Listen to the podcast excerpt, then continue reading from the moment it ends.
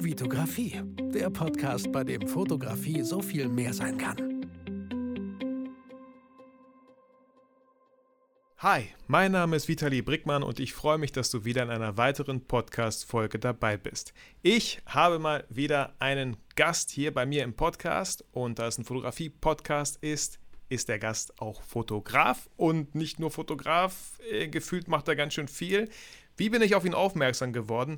Ben Bernschneider, sein Name ist ganz oft in Gesprächen mit Oliver Hugo, mit anderen Fotografenkollegen gefallen, auch sein Podcast, seine Bildbände, sein YouTube-Kanal, er macht relativ viel. Auch über den einen oder anderen Videokurs bin ich damals gestolpert und dieses Mal hat er mich einfach davon überzeugt, dass er eine coole Sau ist, weil ich so lachen musste, als ich seinen neuen äh, Teaser-Trailer zum Videokurs gesehen habe, wo er irgendwie sowas sagt. Aber das sagt er, glaube ich, vielleicht am besten gleich selber, was er da gesagt hat, warum ich so lachen musste. Ben, herzlich willkommen in meinem Podcast und schön, dass du da bist. Hi Vitali, äh, immer gerne. Freut mich. Ben, vielleicht äh, lüftest du kurz mal das Geheimnis. Was, was hast du in deinem Videokurs am Anfang gesagt, warum ich so lachen musste? Ich fand das mega lustig geschnitten, ich fand es mega cool auf den Punkt, auf die Pointe gebracht so. Ja, aber das, äh, das ist halt dieses Ding, das ist nicht, ähm, also es gibt keine, also es ist ja keine geschriebene Pointe, es ist ja eher so, ich glaube, was du meinst, ist ja eher der Zusammenschnitt, der da irgendwie ja. Äh, äh, der da passt. Du, du kannst ihn ja mal verlinken, den Trailer. Ja. Ich, das kann das ja, das ist ja weder witzig, wenn ich das jetzt hier ja. so wiedergebe. Soll, soll ich, soll, ich kann es gern verlinken, aber ich, ich werde es versuchen. Soll ich es versuchen? Versuch mal. Ich versuch's. Du hast irgendwie was sowas gesagt wie, äh, falls du Fotografie lernen möchtest, äh, da fotografieren dies oder deine Mutter fotografieren oder im Playboy fotografieren oder meine Mutter fotografieren oder meine Mutter im Playboy. und, und dann, dann hattest du mich. so. Das ja, ist. Ja, ja, ja, ja, ja. Ich, ja. ich, ich erinnere mich. Erinnere ich fand den Humor. Ich gucke guck mir meinen mein Kram nicht gerne selbst an. Ja. Ich, ich fand den Humor einfach so lustig. Und dann, genau in dem Moment dachte ich mir so, ey, klar, Ben Bernschneider, Name oft und so, warum ist er noch nie in meinem Fotografie-Podcast gewesen? Ich hatte relativ viele Leute schon. Und ähm, da dachte ich, Sprachnachricht geschickt, du hast äh, gesagt, ja, können wir gerne machen. Ähm, musstest leider wahrscheinlich gerade aufhören, Flugsimulator vielleicht zu spielen. Ich habe es in deiner Story verfolgt, ja, dass du das geholt geht hast. Ja, es geht ja erst seit heute, heute Nacht um 12 ah. äh, geht es ja erst. Ähm, wir haben ja jetzt Monate, ja, gut, gutes Jahr haben wir jetzt alle gewartet und jetzt ähm, ist seit heute Nacht. Also eigentlich seit heute, ähm, das Einzige, was mich davon abhält, bist jetzt du. Oh, das tut mir so leid. Nee, nee, das stimmt nicht ganz. Ich habe, ähm, ähm, meine Frau spielt leidenschaftlich gern ähm, Desperados 3 gerade und uh ich lasse ihr natürlich den Vortritt. Und da sie jetzt gerade noch da dran hängt, ähm, hätte ich jetzt sowieso nicht spielen können. Okay, cool. Ja, darüber können wir auch ganz viel reden. Ich, ich spiele auch gerne und bei äh, Desperados 3, das so Kommandos. Kennst du Kommandos noch? Ja, natürlich, natürlich. Ne? Das fand ich damals so cool. Desperados hat mich dann irgendwie ein bisschen verloren, aber vielleicht sollte ich es einfach mal ausprobieren. Cool. Ja. Okay. Ja, eh, gleiches, gleiches Prinzip. Aber ich fand ja. Desperados immer besser. Ähm, aber das ist ja lange her. Wann, keine mm. Ahnung. 98, 97 ja, oder ziemlich so. lange her. Ja. Wie, wie alt bist du, wenn ich fragen darf? Ähm, ich bin dieses Jahr 44 geworden. Oh, herzlichen Glückwunsch nachträglich. ja, aber es ist wirklich nachträglich. ja, richtig, richtig toll. Äh, ben, äh, nimm doch mal die Zuhörer, aber auch gerne mich. Ich habe ich hab dir äh, im Vorfeld gesagt, Ben, äh, ich bin ganz ehrlich, äh, ich habe jetzt nicht alles von dir krass konsumiert und verfolgt. Äh, ich würde nur Quatsch jetzt reden, deswegen Erzähl doch mal gerne, wie war so dein fotografischer Werdegang? Wie hat die Fotografie dich gefunden? Was ist da so passiert die letzten Jahre? Ja, ähm, ja, also ich hoffe, dass keiner zuhört von den Leuten, die sonst meine Sachen hören, denn leider wurde das ist schon immer so ähm, endlos breit getreten und man okay. erzählt ja immer den gleichen Kram. Aber ich, ähm, ähm, ich war, ich war ähm, Werbetexter hier in Hamburg und ähm, hatte dann nach fünf Jahren die Schnauze voll von der Werbung. Also habe auch eine, schon eine richtige Aversion dagegen entwickelt. Und ähm, dann habe ich mein, ähm, habe ich einen Spielfilm geschrieben und äh, der wurde dann von, ähm, der wurde dann verfilmt und der lief dann auf ähm, äh, Pro, Pro 7, so richtig Primetime, Viertel nach acht. Und das war mein Ausstieg quasi ähm, aus der Werbung und wieder irgendwie zurück in, in das, äh, naja, in den kreativen Bereich, in den ich eigentlich wollte.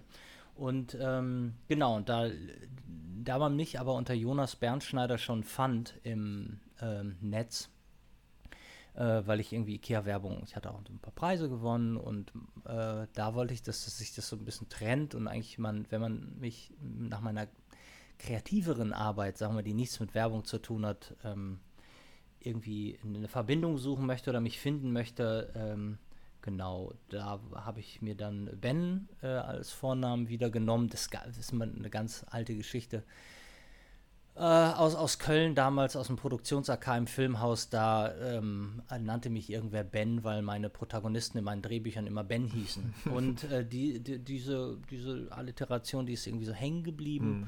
Genau, und dann habe ich äh, das Ben wieder rausgekramt und ähm, dann habe ich mich da so ein bisschen äh, gehäutet. Ja, und dann haben wir noch einen, ähm, also wir hatten mit dem, mit dem Film, es war ein Horrorfilm und äh, da hatten wir ziemlich einen Erfolg. Kannst du den Namen sagen? Das ist äh, ja Gonger, verrückt. Gonger, Gonger, das Böse schläft nie. Okay, wie? Äh, Gong? Gonger, G-O-N-G-E-R. Gonger, okay, cool. Und ähm, naja, und das war dann so, dann waren wir dann ein Jahr die die, die Mystery-Autoren äh, Deutschlands, bis dann der zweite Teil gefloppt ist und wir äh, wirklich unten durch waren. Ähm, ja, und dann äh, war alles scheiße. Und dann haben alle Leute äh, Projekte mit uns gecancelt, nur weil wir involviert waren. Und dann haben wir noch, ähm, äh, habe ich noch eine Folge Countdown, so eine Polizeiserie, habe ich noch gemacht.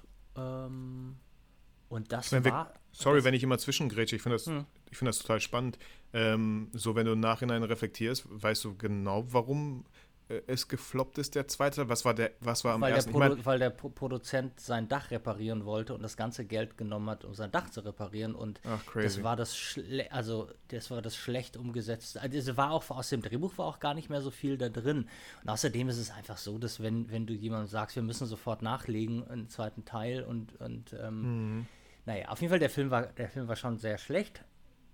Ähm, und dann, ja, und außerdem war das auch so ein bisschen so, das Problem in der Werbung ist, du, wenn du da reinrutscht am Anfang und denkst, du hast ja nur mit Kreativen zu tun, dann merkst du schnell, dass das nicht stimmt, weil du die, die Berater hast und du hast Kunden und alle, alle Menschen, die mit dir zu tun haben. Es ist nicht so. Also ich glaube, was Leute lernen müssen, bei sich selbst zu gucken, mache ich die kreative Arbeit einfach nur, um ein bisschen kreative Arbeit zu machen? Reicht es mir, die Pyramide von jemand anderem aufzubauen? Und, ähm, oder geht es eher darum, also in Auftragsarbeiten, ich meine, Kundenwünsche. Kundenwünsche sind überall gleich. Die sind, äh, können von absolut Horror-Scheiße bis, bis okay äh, ähm, sein. Und will man das machen oder will man, wenn man kreative Arbeit macht, die Arbeit für sich machen? Ähm, ja, und da dachte ich eigentlich, wenn ich Film mache, dann wäre das irgendwie anders, ja. Und dann kamen so die, äh, kamen die, naja, we weniger kreativen Menschen dazu, Redakteure, Sendermenschen, Menschen von der Produktionsfirma und so. Und das war eigentlich, in, war, war das dann fast wieder der gleiche Horror. So. Mhm. Und, ähm, naja, und dann dachte ich, äh, du, irgendwie Film, also ich hatte dann, ich hatte dann auch angefangen, dann halt Regie zu machen und habe äh, diverse Sachen gedreht und hatte gedacht, aber Fotografie ist doch auch schön. Äh, nehmen wir doch mal ein Fotoapparat in die Hand. So, das war dann. Hattest du davor nie in der Hand? Hm, auch immer mal, immer mal so, gehört ja irgendwie so zu ja. den ganzen schönen, schönen Künsten dazu und man hat immer Musik gemacht, man hat immer fotografiert und ein bisschen gefilmt und so, aber nee, so richtig, richtig nicht. Und da war ich so 30, glaube ich. Ähm, ja, vor 14 Jahren, das kommt hin. Mhm. Und da ähm, habe ich dann, ähm, ja, dann habe ich dann eine Kamera in die Hand genommen und da war analog überhaupt kein Thema. Also gar nicht. Nee. Ich glaube nicht, habe wir alle mit einer, mit einer, äh, mit einer Canon 5D Mark II angefangen. Oh cool, auch und meine Kamera. Mit der, also meine Vollformat, ich hatte eine Canon 1000D, aber dann die 5D Mark II und ich liebe sie immer noch. Ja, ich glaube, davor hatte ich auch eine, die nicht, die kein Vollformat war, so ein Crop Factor Ding, so eine 500D. Ja, wahrscheinlich 450D oder so. Äh, habe ich mal mit allen drüber geredet und das war immer die Kamera, mit der wir irgendwie angefangen haben. Mhm. Ähm, ja, und dann war es eigentlich so, dass ich ähm, ich weiß nicht, in welcher Stadt bist du überhaupt gerade? Ich bin gerade in Bielefeld. Also immer eigentlich. Okay, also in Bielefeld, äh, da gibt es kein 7-Eleven, das weiß ich, aber In Hamburg gibt es ein 7-Eleven, das ist ein, ähm, ein Fotoverleih, also Fotoequipment-Verleih, weil ich meine, du äh, nicht jeder kauft sich ja eine, eine, eine, eine Mittelformat, also du gehst ja zu einer Phase One oder ein Hasselblatt, die leiht man sich ja lieber für 5, 450 Euro am Tag und gibt die Kosten an den Kunden weiter, anstatt mhm. sich für ja, schon 48.000 Euro eine mhm. Kamera zu kaufen und, ähm, und das, bis sich das amortisiert hat, da musst du die Kunden ja haben. So, und deshalb leihen sich die meisten die Dinger. So, und, ähm, und auch, ich meine, das ganze Lichtequipment oder so, kauf dir mal einen Briseschirm, dann hast du auch ein Loch in der Tasche. Ja, und dann bin ich da reingegangen ähm, und habe mich da hingestellt und, und gegen die Wand geklopft und alle guckten mich an und dann habe ich die Hosen runtergelassen und gesagt, dass ich keinen blassen Schimmer habe, wie, ähm, äh, ähm, wie man mit welchen ähm, ähm, Lichtformern umgeht und ich weiß nicht, äh, wo der Unterschied bei den Generatoren liegt. Ich weiß überhaupt nicht, wie ich einen Generator anmache, äh, einen Generator anmache und ähm, ja, kann mich irgendjemand unter seine Fittiche nehmen? Und dann guckten die sich alle an und dann äh, hatten die alle ein breites Grinsen im Gesicht und sagten, weißt du was, irgendwie kommst hier rein und so viel Proaktives, das belohnen wir jetzt. Du darfst ab jetzt ähm, alles an Licht mal mitnehmen am Wochenende, was du willst. Und wenn du Fragen hast, fragst du uns. Ja, und dann bestand eigentlich mein Alltag aus nachts ähm, YouTube-Videos gucken und tagsüber jeden Lichtformer, der irgendwie gebaut wurde von Profoto oder Brise, hatte ich in der Hand äh, und, und wusste dann irgendwann, wie man damit umgeht. No, und dann habe ich ähm, eher so, äh, so, so, so ein bisschen glossy Studiofotografie gemacht. Und dann kam ich in die Werbung dann habe ich da ähm, lange äh, Kram gemacht und, und, fotografiert und dann ähm, hatte ich hatte ich so eine Sinnkrise. Das war ähm, 2013 äh, da, da, ich, da, ich hatte, ich weiß noch, ich habe äh, Yogi Löw fotografiert ähm, mit, äh, war das im Nivea-Haus in Berlin für Nivea. Und da, da kam ich auch, da hatte ich auch noch so eine ganz schwere Grippe. Und, und dann kam ich irgendwann so um die Zeit, kam ich, kann auch schon 2014 gewesen sein, bin mir nicht sicher. Mhm. Und da kam ich zurück und hatte wirklich so, wenn ich noch ein digitales Bild machen muss, dann flippe ich aus und dann bin ich, und das war ganz schön, ähm, ich bin, ich meine, ich habe in meinem Leben keine Verbindung zu Flickr gehabt. So, Flickr ist mhm. einfach nicht mein.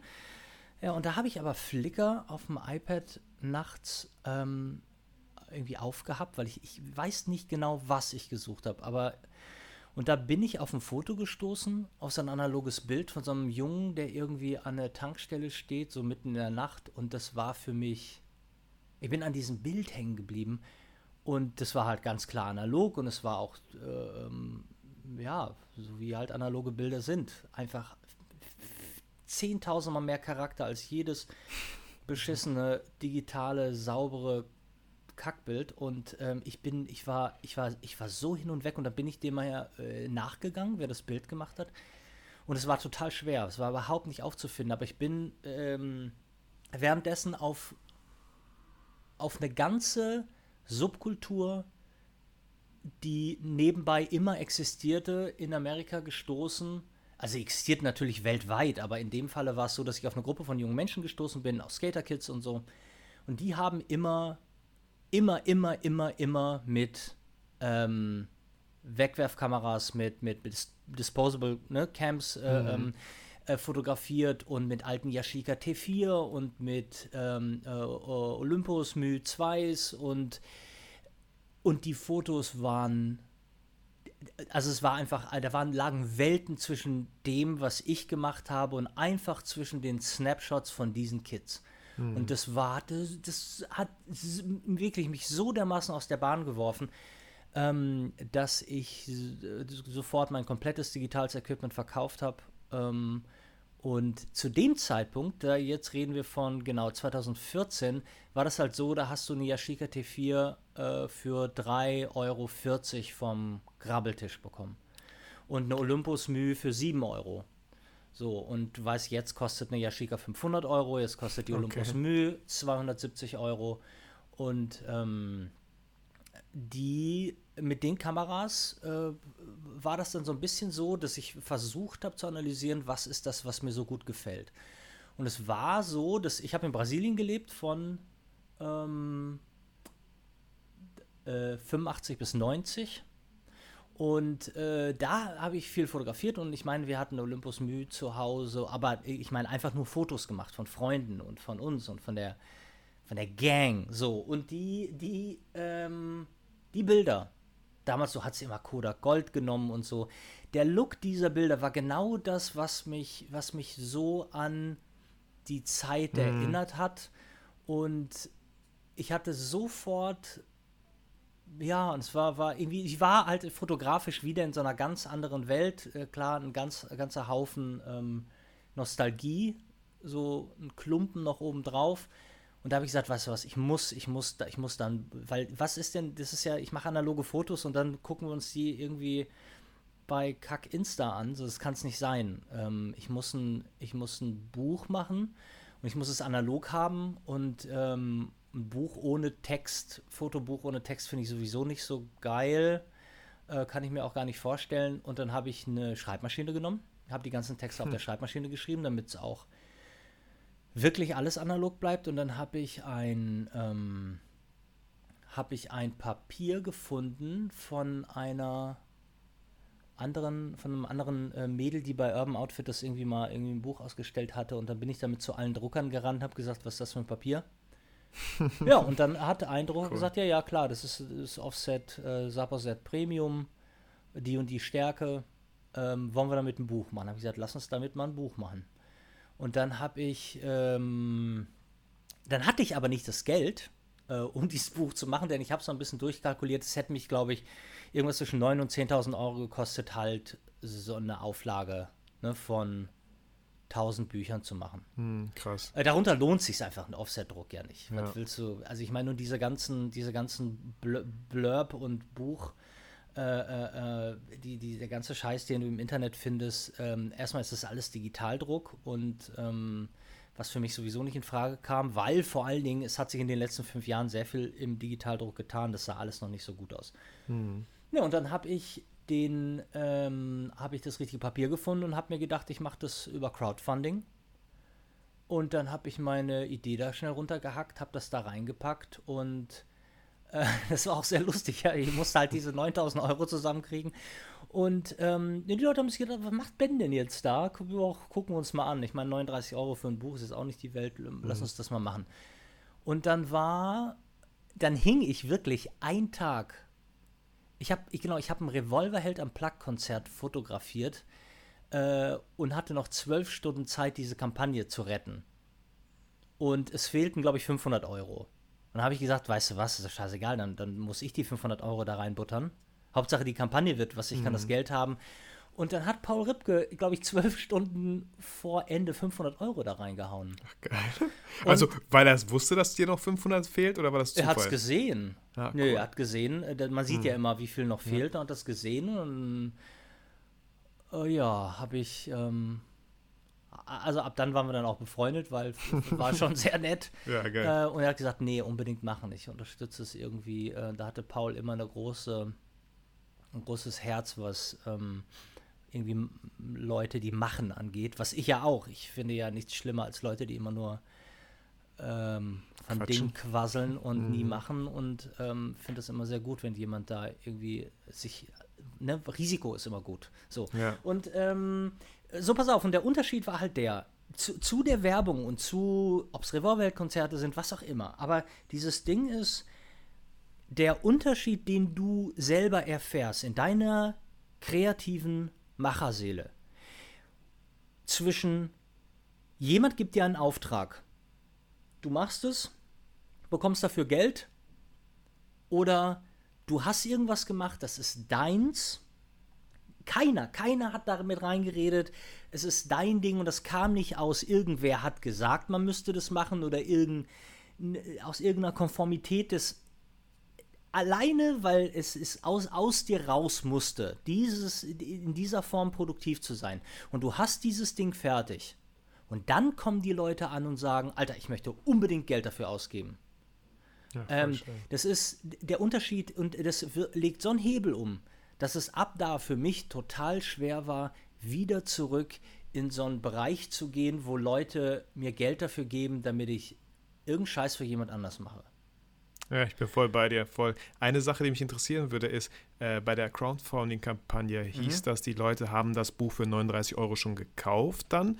War das Teil der? Ein Jahr vorher, genau. Die Leute mhm. haben einfach nur, es war wie eine, ich habe das so als Vorbestellerrunde benutzt mhm. und habe auch gar nicht jetzt gesagt, Leute, helft mir, meinen Traum zu verwirklichen. Mhm. Einfach nur mhm. so, wer Bock auf dieses Buch hat, kann es jetzt kaufen, er kriegt es in einem Jahr.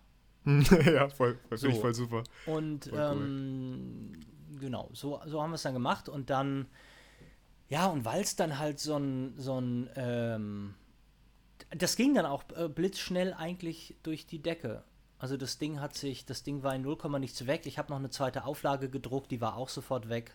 Also gibt es das Buch nicht mehr? Nein, das Buch Ach, schade. Mehr. Aber gibt's das, kann man so ein bisschen reinstöbern? Wie heißt das Buch? Uh, Tales of an American Summer. Cool. Hieß das erste. Und dann kam im Jahr darauf Return of an American Summer.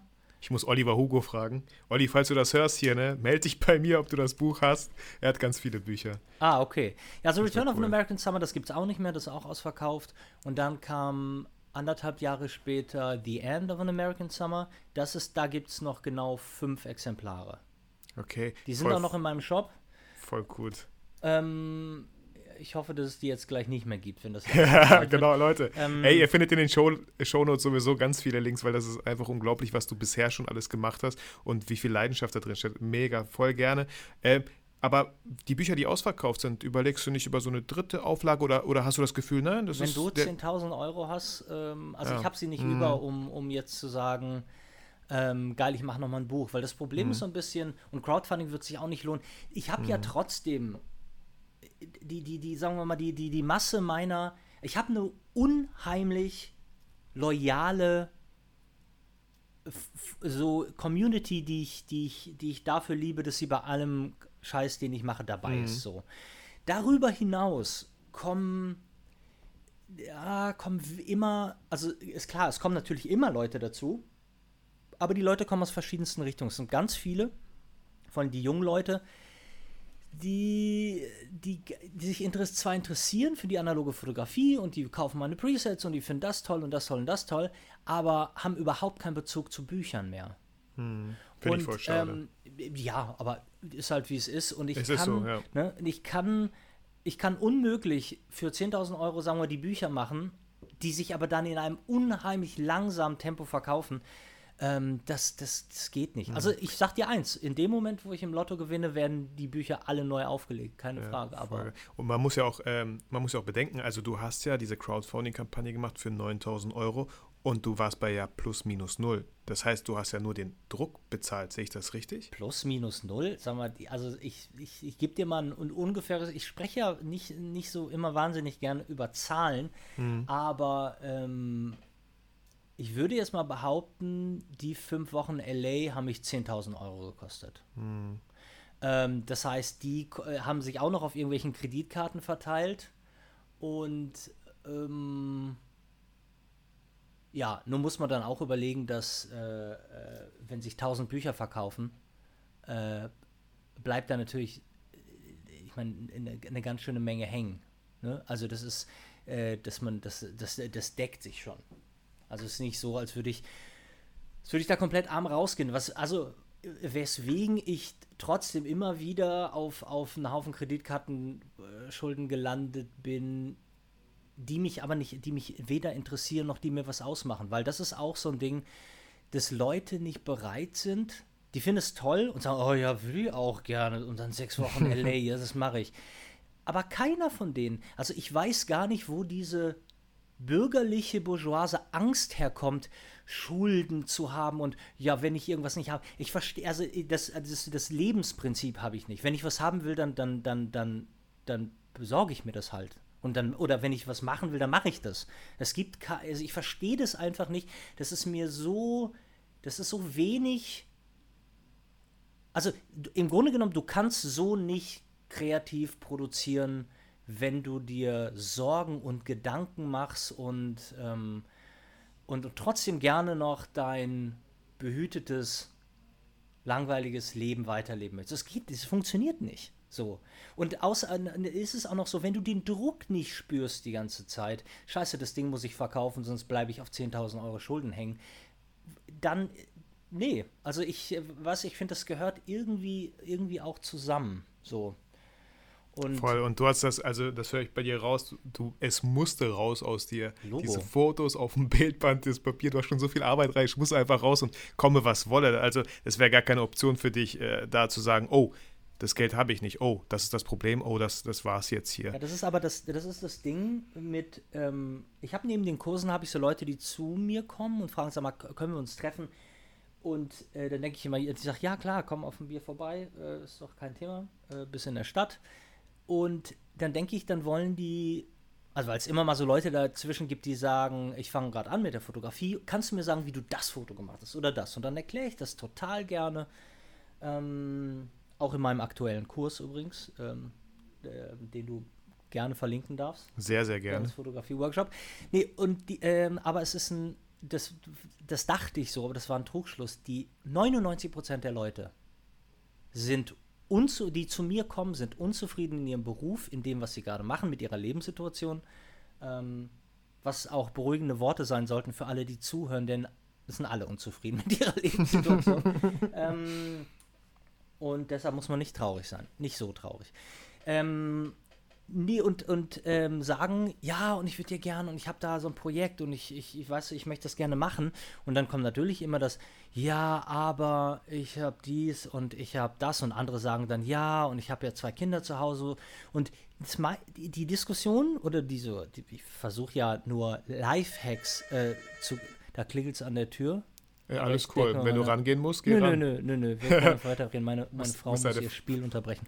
ähm, es ist so, dass, dass ich immer, immer, immer den Leuten sage, also mal angefangen davon, ähm, diese, diese, diese Rumheulerei mit dem, ja, ich wünschte, ich könnte auch sieben Wochen in L.A. bleiben, aber ich habe ja zwei Kinder. Du hast dich entschieden, zwei Kinder mhm. zu bekommen. Weißt du, das ist ja, und das ist ja nichts Schlimmes, aber dass Leute für ihre Entscheidung, die sie in ihrem Leben treffen, äh, dann lieber rumjammern, dass sie irgendwas anderes nicht haben, anstatt zu sagen, du, ich gucke in vier glänzende Kinderaugen an Weihnachten. Ähm, das ist das Schönste, was mein Leben für mich parat hatte. Dann sage ich, ja, warum beziehst du dich nicht darauf? Sei doch deswegen glücklich und nicht unglücklich, weil du was anderes nicht hattest. Und ich kann dieses, was ist es? Es ist immer, Voll, immer es, es, wird sehr viel gejammert. So, pass auf, ja. ganz kurz, zweiter Punkt ist, ähm, dass die Leute fragen, ja, ich bin noch nicht bereit, meine Arbeitsstelle oder das auch immer aufzugeben, um meinen Traum zu verfolgen. Dann sage ich, dich trifft keine Schuld. Weißt du, was dein Problem ist? Dir geht es einfach nicht schlecht genug. Hm. Ne? Dir geht es einfach nicht schlecht genug. Ich an dem Punkt, als ich die Werbung verlassen habe, ähm, abgesehen davon, dass ich meinen mein, mein, äh, mein, mein Chef abgöttisch liebe, ähm, war das so, dass ich hatte eine Gürtelrose, ich hatte einen Nervenzusammenbruch, ich war jeden zweiten Tag krank. Ähm, äh, ich, ich kann nur allen sagen, ne, wenn ihr nicht bereit seid, wenn ihr nicht wirklich sagt, weißt du was, egal was es kostet, egal wie viel Risiko, ich ziehe das jetzt durch, es geht euch einfach nur nicht schlecht genug. Ihr steckt einfach nicht tief genug in der Scheiße. So. Ähm, weil, weil irgendwann wird dein Körper dir das sagen und irgendwann sagt die Psyche, oh, egal ob es über Krankheiten sind oder ob du einen Schlaganfall bekommst, was auch immer du, du dein Körper machen muss, um dir das klar zu machen, dass du das, was du gerne im Leben machen möchtest, unterdrückst, solange kann ich dir auch nicht helfen. So. Weißt du, die Leute, die zu mir kommen, die richtig, richtig fertig sind, die nicht das ansehen, sage ich, Alter, komm, gib dir den letzten Ruck. Weißt du, wo eine Tür zugeht, geht eine andere auf. Und ein bisschen, ein bisschen, ich würde jetzt fast Gottvertrauen sagen. Ich bin, bin jetzt nicht, nicht, nicht so gläubig, ähm, aber wie man es nennt, ob es das Schicksal ist oder was auch immer das ist, mhm. ein bisschen Vertrauen in, in, in, in eine universelle Energie, die das alles schon so ein bisschen leitet. Oder einfach so, weißt du, wenn du, wenn du gut wenn du gut drauf bist und wenn du das machst, was du, was du dann liebst, dann wirst du immer jemanden finden, der dir das abkauft, der auf deiner Seite ist, der auf deiner. Ne, nur die Leute, die das berechnen, so wie, ah, das wäre ganz praktisch, das könnte ich ja machen, damit kann man Geld verdienen. Das finde ich, geht immer in die Hose, aber alles, was du aus Leidenschaft machst, klappt auch. Ben, ich bin so froh, dass ich dich im Interview habe. Das, das, sind so schöne Worte, voll cool. Äh, vielleicht zwei, drei Sachen. So einmal, ja, ähm, wenn wir hier in Deutschland mal auf die Fresse fallen, also wie krass fallen wir denn? Wir fallen auf Zuckerwatte Ja. in Form von Hartz IV. Ja, genau. So, einmal das. Die andere Sache ist, äh, Ben, ich habe ich hab zwei Kinder. Ich bin äh, 34, meine Mhm. Tochter ist vier, mein Sohn ist elf, bin relativ jung Papa geworden. Bin seit äh, März 2017 selbstständig und ich merke jedes Mal, auch wenn es gut läuft, wenn es Spaß macht, merke ich trotzdem immer wieder, das Leben will mich herausfordern, wie sehr möchte ich selbstständig sein. Ja. Und für mich ist es keine Option, ins Angestelltenverhältnis zu gehen. Null Option, Mhm. null. Für mich, nur für mich, kann ich Ja. nur für mich sagen. Weil genau das, was du meintest, ich kann nicht, ich habe es versucht, ich kann nicht die, die Ideen und Visionen von anderen Menschen umsetzen. Ich möchte meine umsetzen. Mhm. Ich möchte meine Sachen machen. Und du meintest, die Leute sagen, ja, ne, äh, boah, ich habe zwei Kinder, kann ich nicht machen, würde ich aber gern. Es gibt, glaube ich, so viele Leute, die machen es trotzdem mit Kindern. Die natürlich. Die, die, äh, es gibt Schulen, die Leute lernen, das wäre eigentlich theoretisch voll schön, so, dass die Leute, äh, Kinder mal die Welt sehen, andere Sprachen lernen, Kulturen lernen. Also es ist alles möglich. Und auch, du musst ja, ich weiß nicht, wie du das siehst, man muss ja nicht komplett kündigen, wenn du eine Sicherheit haben möchtest, aber du kannst dir doch, du kannst doch Stunden reduzieren. Jeder Arbeitgeber heutzutage in Deutschland ist da voll fein mit. Ich meine, jetzt ist eh Kurzarbeit so für ganz viele, aber dann bau dir doch nebenbei was auf, bis du denkst, jetzt kann ich den Absprung machen. Bau dir doch eine kleine Brücke, so wo du sagst, okay, jetzt kann ich mit dem Arm an die Liane greifen und wuh, in die Selbstständigkeit schwingen. Keine Ahnung. Ja, klar, So. absolut. Absolut, total. Also der, der Punkt mit dem in Deutschland weich fallen, ähm, klar nervt Hartz IV und klar nervt auch alles andere, aber du wirst weiterhin krankenversichert sein und etc.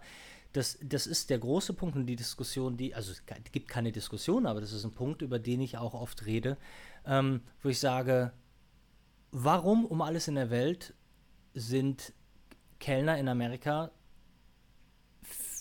tausendmal freundlicher, tausendmal engagierter. Äh, jeder, mit dem du, der dir irgendwas verkauft in den Staaten, jeder Händler, jeder egal was, du denkst, okay, Moment mal eben, warum, warum ist es denn hier in irgendeiner Form anders? Und es ist anders, weil Personen da drüben was zu verlieren haben. Wenn du deinen Job verlierst, wartet der Nächste auf der Straße, um, dir, um diesen Job zu übernehmen und du fällst nicht weich. Und deine, deine, die Möglichkeit, die du da hast, ganz schnell deine eigenen Sachen umzusetzen, eigene, wo dir, sagen wir mal, die Regierung jetzt äh, nicht auf die Finger klopft, weil du das nicht darfst, das nicht darfst, ähm, also nichts gegen die, äh, ähm, aber die, die fördern, fördern das, das eigene Machen, das Selfmade-Sein schon ein bisschen anders. Dafür fängt dich aber auch kein Arsch auf. Ich sag dir aber, dass was, wenn du den Tod im Nacken hast, wie es viele Amerikaner haben, hast du eine ganz andere, einen ganz anderen Wumms in dem, was du machst. Voll, ich, ich würde das gerne vielleicht an so einer äh, Story ein bisschen festmachen, auch ähm, zum Beispiel, man sagt auch so, hey Vitali, ne? Äh, warum, warum, warum suchst du dir Ausreden hier? Warum läuft das langsam nicht, ne? Was ist, wenn du dir vorstellst, dass deine beiden Kinder, nur, nur vorstellen, okay, egal wie krass das ist, aber wenn beide Kinder einfach gekidnappt werden und du kriegst einen Anruf und derjenige sagt dir, wenn du jetzt nicht 10.000, wenn du in vier Wochen, sagen wir zwei Wochen oder vier Wochen, je nachdem, äh, 10.000 Euro hier auf das Konto überweist, ne? Dann, dann ist ein Finger von jedem Kind erstmal ab. Ja. Und das mache ich dann nochmal, wenn du es nicht wieder schaffst in vier Wochen. Also ich glaube, keiner kann behaupten, dass er das nicht schaffen würde, theoretisch. Aber wie du sagst, da es uns so gut geht, da niemand gekidnappt ist, glücklicherweise, hey Leute, alles cool, ja. Kann ich, will, ich gar nicht, will ich mir eigentlich gar nicht vorstellen, aber trotzdem, das ist so ein schönes Bild, weil das war mir gar nicht klar, was du, äh, was du gerade gesagt hast in Amerika, die Leute knallen hart auf dem Boden auf. Ja. Und de deswegen, was, was für ein ganz anderes Mindset die da hinten haben. Weil, Alter, ich bin so freundlich, weil ich den Job behalten möchte. Mhm. Äh, wie viele Angestellte würden das hier in Deutschland sagen? Ist mir sowas von scheißegal, ich gehe da hin, ich bin froh, froh am Montag, wenn wieder Freitag ist. Ich, ich hasse den Sonntag, weil am nächsten Tag ist ja Montag. Damit brauchst du mir sowieso gar nicht zu kommen. Ich, jeder, ich habe die größte Aversion gegen irgend, also sich aufs Wochenende freuen. Ähm, weil ich, weil ich einfach, ich verstehe nicht, dann, also ich, dann verstehe ich nicht, warum die Leute sieben Tage, fünf Tage in der Woche Zeit mit irgendwas verbringen, das sie nicht mögen. Und vor allen Dingen, ich habe immer das Gefühl, ich bin der Leidtragende. Weil ähm, du als Kunde, egal wo du bist, wenn du in so eine Fresse guckst, verständlicherweise, weil die Person keine Lust hat, da zu arbeiten, dann bitte tu uns allen den Gefallen und arbeite da nicht. Mhm. So, und klar, es ist schwer und sagen, ja, kannst du dir nicht aussuchen. Doch, irgendwie, wenn, wenn ja. die Leute sich mal zehn Minuten ne, einfach nur darüber nachdenken würden, was sie denn glücklich macht und ein bisschen dem hinterherjagen, anstatt irgendwie nur dem, dem, dem Geld, ähm, dann würde das wahrscheinlich funktionieren. Also kann ich dich auch bei Team Hashtag endlich Montag einordnen, ja? Ja. Ja, ja, cool. Also was endlich Montag? Ich mache ich, ich mach Samstag und ich mache die ganze ja. Zeit mein, mein, mein Kram durch. Also ich habe jetzt auch ähm, ähm, und es geht ja vor allen Dingen, es geht ja nicht darum, mal die, was anderes machen zu wollen, die Seele baumeln zu lassen und dass die, dass dann Arbeit ähm, kein, dass Arbeit nicht mehr in Arbeit ausartet. Das ist ja, das ist ja nicht der Fall. Ich hab, bin fast an dem Kurs bin ich fast gestorben. Hm. Aber ähm, generell, generell habe ich seit zwei, drei, vier Jahren nie mehr nicht irgendwas gemacht, was ich nicht machen wollte. Ich habe noch, ich habe, ich habe nie einen Job angenommen, den ich nicht hundertprozentig machen wollte. Nie. So, deshalb. Ähm, hey, Glückwunsch auf jeden Fall, dass man das nie machen musste. Das ist gut, ey. Äh, also, was heißt machen musste? Das ist dann, wäre ja dann wieder der, der, der Punkt. Ähm, mhm. Aus finanzieller Sicht, klar, hätte ich machen müssen. Aber das ist es nicht wert. Also. Ich, also keine Ahnung, Einstellungssache irgendwie. Ja, voll. Ich meine, ich sage auch immer so, hey, wenn, ich habe auch nichts gegen Leute, die angestellt sind, wenn die happy damit sind, was sie machen. Aber genau das, was du halt Nur meintest. darum geht es doch. Nichts ja. hat die, keiner hat was gegen, gegen eine Anstellung. Manche Leute sind da am allerbesten aufgehoben und es ist, es ist in keiner Weise ja schlechter äh, äh, äh, blöder, äh, überhaupt nicht, wie jeder Mensch, also wir brauchen, jeder Mensch, wie die ganze Welt braucht Angestellte, was, was, für, was für ein Quark, aber man muss glücklich sein damit. Und wenn man damit nicht glücklich ist, dann muss man was anderes machen. Ein anderes Unternehmen, nach Jobs Ausschau halten, wo man glücklich wird als Angestellter. So, da gibt es ja relativ viele Sachen draußen und das, ich, ich, ich sehe das ja auch, dass Chefs auch äh, sich langsam gar nicht mehr dafür interessieren, was für Noten du hattest, sondern er will dich als Mensch kennenlernen und so. Und das finde ich, find ich schon spannend in dem ganzen Thema, dass, dass eigentlich die Unternehmen sich jetzt bei, bei den Angestellten bewerben müssen, wenn die Bewerber haben möchten. Und damals musstest du halt echt, boah, ich habe so Angst, da nicht genommen zu werden. Und hat sich alles so ein bisschen gedreht, finde ich. Und die kommen dann mit irgendwelchen Firmenwagen, die du dann fahren darfst, nur damit du da arbeiten kannst und so. Also kann sein. So schlecht ist das, glaube ich, alles nicht so. So, ähm, sag du. Wie, was soll ich sagen? Nee, nee, nee, nee, nee, nee du, Ach so. nur, ich wollte jetzt nicht einfach Ach so, äh, ne, alles noch weiter auf diesem Thema rum. Ja, nee, also du hast, du hast richtig viele schöne Sachen gesagt auf jeden Fall. Ach so, schön. Wo, wo sind wir zeitlich stehen geblieben bei deiner fotografischen Reise so? Äh, wir sind äh, bei äh, Return und dann habe ich The End gemacht, da war es 2017.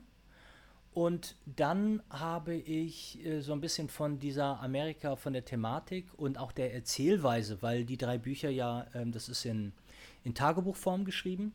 Und dieses Tagebuch, ähm, also geplant war es eigentlich so. Ich hatte die, ähm, ich hatte das als Tagebuch angelegt, weil man einfach das Gefühl bekommt, okay, das ist Ben. Und Ben schreibt sein Tagebuch und dann bekommt das Ganze natürlich auch eine weniger fiktive Note. Es, ist, es wirkt so, so fast so ein bisschen wie so ein Tatsachenbericht. Und dann aber so ab dem ab Ende des ersten Drittels denkst du so, Moment mal eben, kann das denn sein? Und dann wird die Geschichte so abstrus, dass du merkst, alles klar, okay, das ist alles erfunden. Und, äh, Spoilerst und, du hier gerade dein eigenes Buch, Mann? äh, nö, du könntest ja nicht mehr kaufen. Ich kann das okay, ja, schade. Kann ja, ich, kann ja, ich kann ja spoilern. Ähm, so, und die Geschichte wird dann halt, äh, ähm, ja. Und zum einen war es so, was, wenn du drei Bücher gemacht hast, die sich immer so erzählen, dann, dann wird es zum Machen so ein bisschen ermüdend, aber was ganz geil war, war, äh, es ist ja immer viel Nacktheit in meinen Büchern und ähm, dass ich eigentlich dachte, dass die meisten Leute, die es kaufen, nur hinter, hinter nackter Haut her sind. Und ähm, da habe ich eigentlich immer sehr gut versucht, die Community frei von irgendwelchen Arschlöchern zu halten, die sich halt auch einen Playboy kaufen könnten. Mhm. Ähm, und die Leute, die das schon eher so, so das Analoge sehen und vor allen Dingen das Storytelling. Und es war wirklich so, dass im Endeffekt die ich so eine gute, ich habe auch vom Playboy eine, eine, eine, eine, super, super gute Praises, äh, wie sagt man, Lobhuldigungen bekommen. Mhm. Aber ähm, eigentlich war es so für die anderen Magazine ähm, immer so, äh, das, das, das Storytelling so ein bisschen, das war, was, was, was so abging. Ich will jetzt nicht falsch, nichts Falsches sagen, aber so ein bisschen, also ein bisschen Playboy, aber mit Storytelling. Ja, Playboy halt gar nicht. So, mhm. weil Playboy ist ja so, so zum Glotzen und sowas. So sind mhm. auch meine, so sind auch die, weil, was ich, was ich vor, ich, also ich hasse Boudoir. Ich finde Boudoir also richtig, richtig scheiße. So mhm. Frauen in Unterwäsche, die sich in Schwarz-Weiß irgendwo regeln, so finde ich mega kacke. Ähm, ja, es geht immer darum, auch bei dieser. Ach so, genau, das hätte ich vielleicht noch erzählen sollen und vielleicht die ganzen Fotografen, die jetzt hier schon sich zu Tode langweilen. Ähm, Ach, es gab eine weitere Prämisse für diese Bücher und das war halt die mit äh, Edelkompakten aus den 90ern zu fotografieren. Sprich die Yashica T4, ne, die, die Olympus, eine Leica Mini Lux.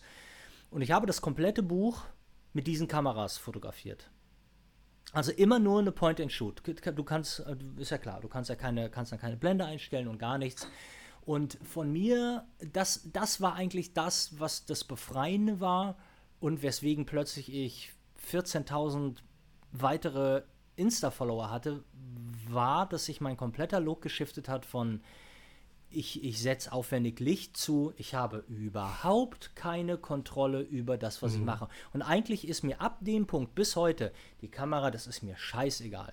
So, mhm. da wird nicht drauf geachtet, diese ganze Techniklaberei wird komplett außer Acht gelassen. Ich beschäftige mich mit der Person, die da vor mir ist und es ist immer so, dieser Look, der Look dieser Kameras war immer, ein Freund fotografiert den anderen oder eine Freundin fotografiert die andere. Und wenn eine Freundin die andere beim Duschen fotografiert, entsteht ein ganz anderes Nude daraus, ein ganz anderes mhm. Nacktbild, als wenn sich ein Mann dahin stellt und sagt, ja, pose mal ein bisschen wenn ich schon bei Nacktbildern die, erste, die ersten Posen sehe, wird mir schon wird mir, wird mir mm. ganz mhm. anders. So, natürlich lässt sich das nicht immer vermeiden und manche Sachen sind auch in der Bewegung einfach schön, um, äh, äh, also wenn man dann das dann halt so ein bisschen Posing geworden ist. Aber an sich ist es so, ähm, genau, dass es so nicht aussehen soll. Und als diese drei Bücher dann fertig waren, das war dann Ende 2017, habe ich äh, mir gedacht, dass ich das mal, ich muss mal, ich muss jetzt mal was anderes machen. Vor allen Dingen habe ich die letzte digitale Kamera, die ich noch hatte. Das war eine Leica Q. Ähm, auf die hatte ich keinen Bock mehr und ähm, ich habe, äh, du weißt, wer Kappa ist. Robert Kepper. Oh Mann, du kannst dich fragen, du weißt, wer Kepper ist und ich so verdammt, ich weiß nicht, wer Kepper okay, ist. Okay, ja, ist, ja, ist ja nicht weiter schlimm. Also, aber Kriegsfotograf, einer der großen Magnum ah. und einer, der die Ma der Magnum halt eröffnet, mit eröffnet hat. So. Okay. Ähm, und Magnum nicht das Eis, sondern die Fotografenrepräsentanz mhm. Magnum. So, ähm, Magnum Fotos. Und äh, es gab, es gibt einen Comic über ähm, Kappa. Und äh, das habe ich, ich glaube, ich habe das abends um 18 Uhr habe ich es gelesen. Um 19 Uhr war ich, weißt du was, warum habe ich überhaupt noch eine digitale Kamera im Haus? Das geht nicht. 19.30 Uhr habe ich die in meine Story gepackt und habe gesagt, wer will die haben? Ähm, ich war auch noch ein bisschen gierig und wollte auch noch, glaube ich, drei Mille dafür haben. Und erst später fiel mir auf, dass sie nicht mehr ganz gut aussah. Ja, und dann habe ich, glaube ich, zehn Minuten später war die Kamera weg.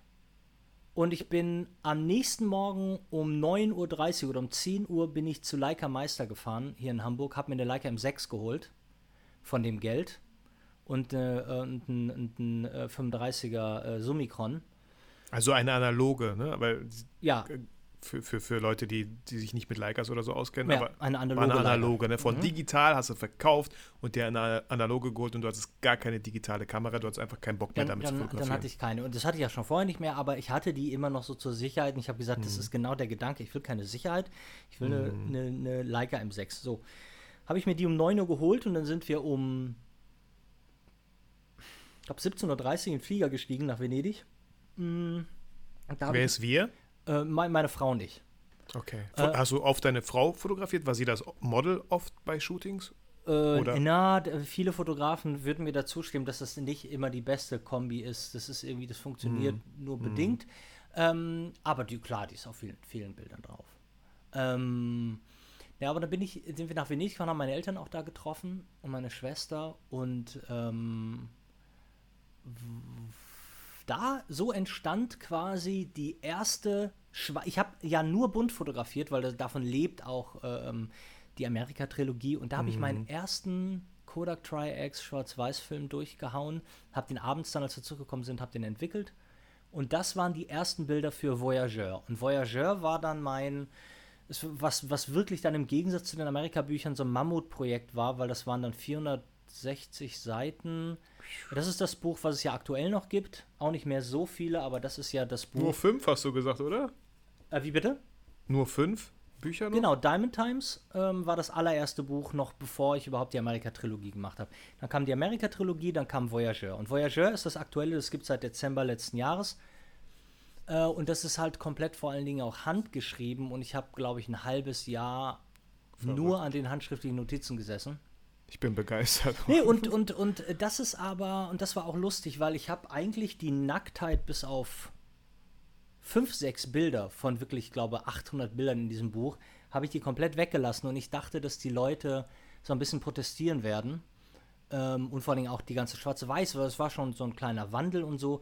Und kein Buch hat sich, ist so gut weggegangen wie Voyageur. Und äh, ich habe auch, glaube ich, ich habe drei, dreimal das Cover bekommen von Fotografie-Magazin mit Voyageur und irgendwie acht seitenlange Strecken über dieses Buch. Wow. Also das war, und ich habe vor allen Dingen von den Leuten, ich bekomme viele Mails, Leute, die sagen, ey, Alter, das bedeutet mir total viel und super Buch und ich bin total glücklich, aber ich habe Briefe bekommen für Voyageur. Also das war hm. schon, äh, Voyageur erfreut sich also aufgrund des Storytellings ohne Nacktheit äh, einer, einer, einer wirklich, wirklich, wirklich großen Beliebtheit und das ist total schön, total toll und eigentlich sollte der zweite Teil von Voyageur im Dezember nächsten Jahres erscheinen, aber ähm, also Voyageur spielt ähm, in ähm, äh, das, da sind wir in, in Hongkong, in Bangkok, in LA, in Palm Springs, in Rom, in Paris, in äh, wir schnell, in Tanga. Äh, in Venedig, das war das Venedig, erste. Ähm, weil ich glaube, es sind insgesamt 13, 13 wow. Länder, Metropolen, Städten. Und genauso sollte es halt weitergehen. Und Rio und Tokio waren halt die beiden großen Hauptdinge geplant für den zweiten Teil. Und da wollten wir eigentlich im Ende April los und dann kam Corona und jetzt mhm. ist es so ein bisschen so, also ich, mir, ich fühle mich gerade nicht nach Rio, muss ich sagen. Mhm. Ähm, und Amerika dürfen wir auch nicht rein. Also wir haben, ich habe gerade ein Problem mit dem Abliefern von Voyager 2 im Dezember. Ich muss mal gucken, wie das klappt. Vielleicht machst du so ein, so ein Corona-Buch, also was na, jetzt gerade nur möglich nee, wäre. Nee, nee, ich bringe schon. Ich bringe ein, hm. ich bringe ein. Ehrlich gesagt ist hier eine Premiere. Guck mal, in deinem Podcast. Ähm, nach, also Dream, Dream, of an American Summer ist ja der vierte Teil der Amerika-Tetralogie. Ähm, der kommt im Dezember raus. Der ist ab, das ist ab Ende Oktober vorbestellbar. Und im Januar oder Februar erscheint dann ein, ein Heft da geht es mir auch mehr um das, ich hätte auch ein Buch draus machen können, aber irgendwie so viele Leute bringen gerade Magazine raus und ähm, ich finde das Format, ich finde das Format ganz geil. Ich finde, dass manche die falschen in, also der, wenn man ein Buch macht oder irgendwas rauswirft, dann finde ich den Kontext wichtig. Und ich mache halt ein unheimlich flashiges, fast schon pornografisches Heft. Dafür ist ein Heft da. Mhm. So, und das Ding heißt Raw und das kommt im, ich denke mal, dass ich das im Januar oder Februar raushau und das auch für einen schmalen Taler, ich glaube 15 Euro. Ähm, Nicht im Abo oder so? Äh, einfach einmalig so ein Heft erstmal, ne? Genau, das ist kein Magazin. Es ist einfach nur eine weitere Publikation von mir, aber ich finde das Format gut, mhm. äh, in DIN A4 als Heft zu machen. Und ähm, hast dir wahrscheinlich auch viele Gedanken ums Papier gemacht. Ja, die, die, äh, die äh, entstanden schon, also das ist schon lange her, weil ähm, das bleibt fast bei dem Papier, das ich jetzt auch habe. Es ist ein mhm. bisschen anders. Ich glaube, das ist ein bisschen glatter. Aber ansonsten, ähm, ja. Und das ist so das nächste, was dann kommt und das überbrückt hoffentlich so ein bisschen die Zeit zu ähm, Voyager 2. Wahnsinn, voll cool. Das, das ich finde das gerade so schön, weil ich, wie gesagt, ich bin ganz ehrlich, ich habe weder deine Bücher gesehen, so keins davon leider, aber ich als Zuhörer, wenn ich diese Podcast-Folge hören würde, dann hätte ich allein schon nur durch diese Folge einen kleinen Bezug zu diesem Buch und würde super gerne einfach mal gucken, ah, gibt es sowas? Kann man so Einblicke ins Buch wie bei, wie bei Amazon, sage ich mal? Ja, so, es, gibt, es, es, es gibt ja, theoretisch gibt es ein E-Book. Ne? Mhm. Ähm, und ich meine, ich kann dir ja einfach mal eins schicken. Äh, also ich würde sowieso auch für die Leute in deinem Podcast, ich würde einfach mal sagen, die, die Leute, die sich Dream kaufen, den vierten mhm. Teil, bekommen von mir aus ähm, eins der anderen Bücher als E-Book. Ach, cool. Cool, das, das Angebot war nicht geplant. Vielen, vielen Dank. Da wird sich der ein oder andere mega drüber freuen. Dream ist noch zu haben, das heißt. Nein, Dream of an American Summer erscheint im ah. Dezember. Ah. Das ist der vierte ah, okay. Teil. Mhm. Also und wenn ihr, wenn, Oktober kann man es vorbestellen, hast du gesagt. Genau, und The End of an American Summer, das sind glaube ich noch fünf oder sechs Exemplare zu haben und die mhm. gibt es jetzt gerade in meinem Shop. Ach cool. Ey Leute, wenn ihr da einfach mal in die Show, äh, Show Notes gucken, da werdet ihr fündig und wie, wie cool ist das? Und vielen Dank, Ben. Gerne. Ähm, und wo, du hast auch, hast du viel Film trotzdem noch gemacht? Ich sehe ja, ich meine, den Trailer zu, zu den Videokursen hast du ja selber gemacht. Du hast ja auch einen Videokurs gemacht, analoge Fotografie, wo du, wo du alle mitnimmst, wirklich in diesen ganzen Prozess. Mhm. Ähm, bist du auch viel mit Film involviert? Verfolgst du dann das noch so ein bisschen? Oder ist es einfach nur so für, für deine Videos? Also ich, ich naja, also ich drehe ja auch TV-Werbung. Ach cool. Aber, wow, darf man, äh, da, darf man da irgendwie was sagen oder was droppen oder muss das alles geheim bleiben? Da, geheim, geheim ist da gar nichts. Das Einzige ist allen Ernstes so, dass wir, äh, mein Kameramann und ich, glaube ich, das letzte Ding ist schon über, ist schon fast ein Jahr her. Also wirklich so TV. Mhm. TV ist mhm. schon, waren die Nivea-Spots, ähm, vier Stück. Ach, cool. Ähm, das ist schon ein Jahr her. Nö, und wir machen so unseren Kram. Ähm, äh, Ingo ähm, äh, spezialisiert sich ähm, jetzt ähm, eher auf Highspeed. Und ich, du, ich habe den Arsch voll zu tun mit den Büchern und mit meinen Kursen. So, ich mhm. brauche auch brauch mm. im Moment nichts von außen. Mm. Außer meinen Podcast und Flugsimulator. Ja. Nee, nee, von außen meine ich auch so, ich brauche nicht noch, ich muss ja, nicht noch, noch eine weitere Arbeit haben. Voll. Ich meine, darum geht's, ne? Wenn man auch Sachen durchziehen will, musst du vielleicht erstmal gucken, was du nicht noch mehr, was du nicht machen solltest. Und nicht, was kann ich noch machen? Was kann ich noch machen? Da ja, erwische ich mich jedes Mal selber so, oh, das könnte ich auch noch machen. Oh, das ist aber auch nicht die schlechte Idee. Vielleicht, um wirklich mal ein paar wenige Sachen richtig gut durchzuziehen, sollte man sich eigentlich fragen, was sollte ich jetzt nicht mehr machen? so. Ja, ja, ja, total, cool. total, total. Ähm, aber, naja, also Hauptsache machen. Cool. Und ähm, mit Büchern beschäftigt, äh, die du jetzt machst. Ähm, ich meine, mich interessiert es jetzt gerade selber persönlich, warum, warum ist Flugsimulator so cool? Ich spiele halt ein bisschen andere Spiele, gerade so PlayStation 4, Ghost of Tsushima, finde ich okay, finde ich okay so. Ähm, davor war Last of Us 2 wegen Storytelling, fand ich es ganz cool. Mhm. Äh, was, was, was begeistert dich so an Flugsimulator? Äh, bist du schon mal selber geflogen, wirklich tatsächlich so? Äh, ich, gesteuert? Nein. Nein, ja, nein, nein. okay. Mhm. Gesteuert überhaupt nicht.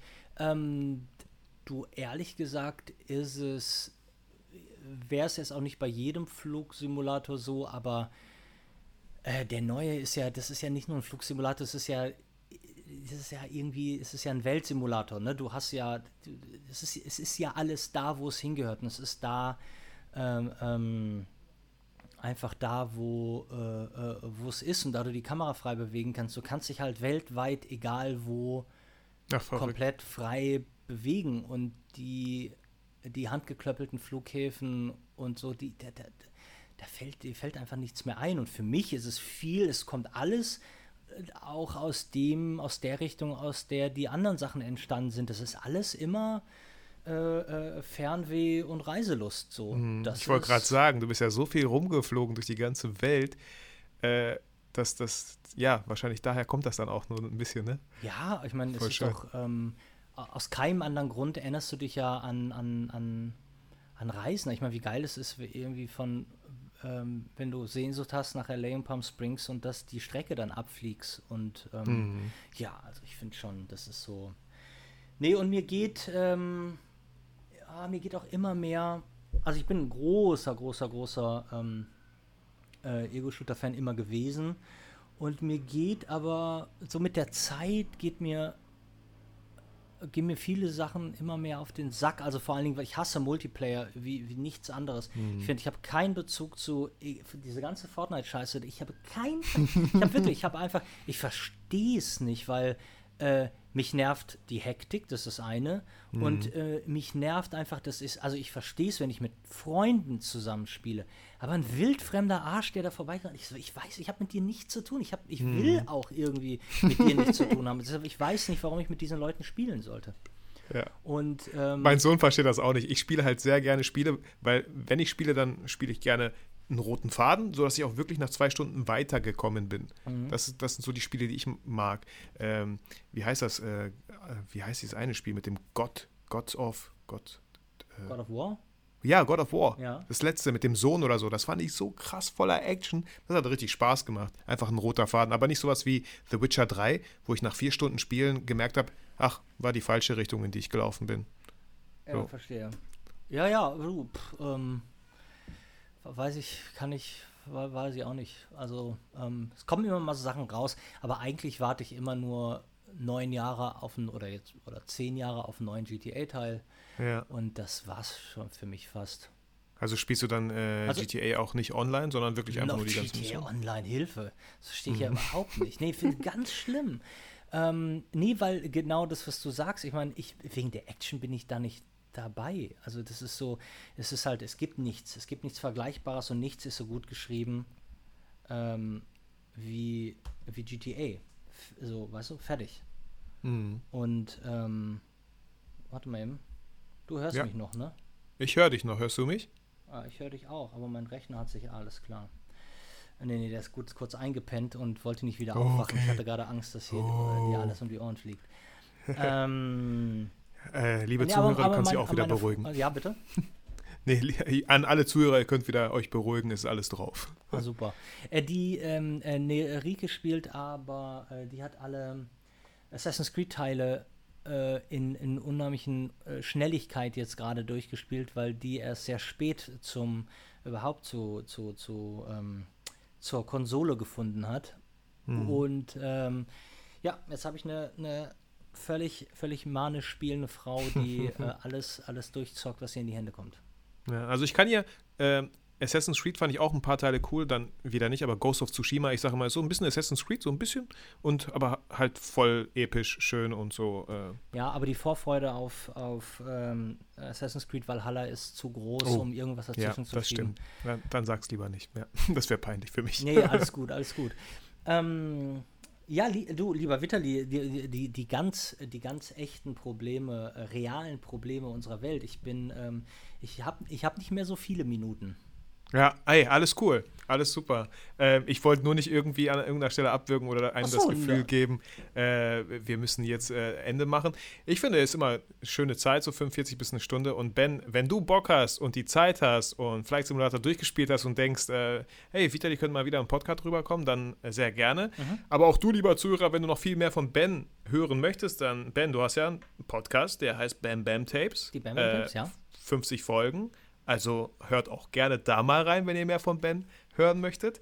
Ähm, ben, wir verlinken alles in den Shownotes. Ich was- freue mich. Ich, ich freue mich auch, weil das allein schon der Bezug dazu, den du hier gerade hergestellt hast mit den ganzen Geschichten, Stories. Also ich schaue mir das gleich auch erstmal in Ruhe an, die Cover zumindest ja oder was du da äh, beschrieben hast. Unglaublich Ja, schön. du und kannst, äh, oder du schick du mir mal eine Mail, ich kann dir auch einfach mal äh, die E-Books schicken, dann hast du schon mal eine. Aber Ja, äh, äh, ich schicke dir keine E-Books, wenn du dir The End nicht gekauft hast. Okay, okay. Ich, ich schaue mir das mal gleich an, Mann. Mach mal. Und ich frage mal Olli, was, ob er wirklich dieses Tales of American Summer hatte. Das würde mich mal echt Ja, interessieren. mach mal. cool. Ja, Ben, ey, vielen, vielen Dank für deine Zeit. Sehr gerne. Ähm, war mega. Ich äh, wünsche dir ganz viel Spaß mit äh, Flugsimulator. Und ähm, wir hören uns, sehen uns hoffentlich irgendwann mal. Ich wünsche dir alles, alles Gute und vielen Dank, dass du hier in meinem Podcast warst. Ich danke dir. Ciao, ciao. Ciao.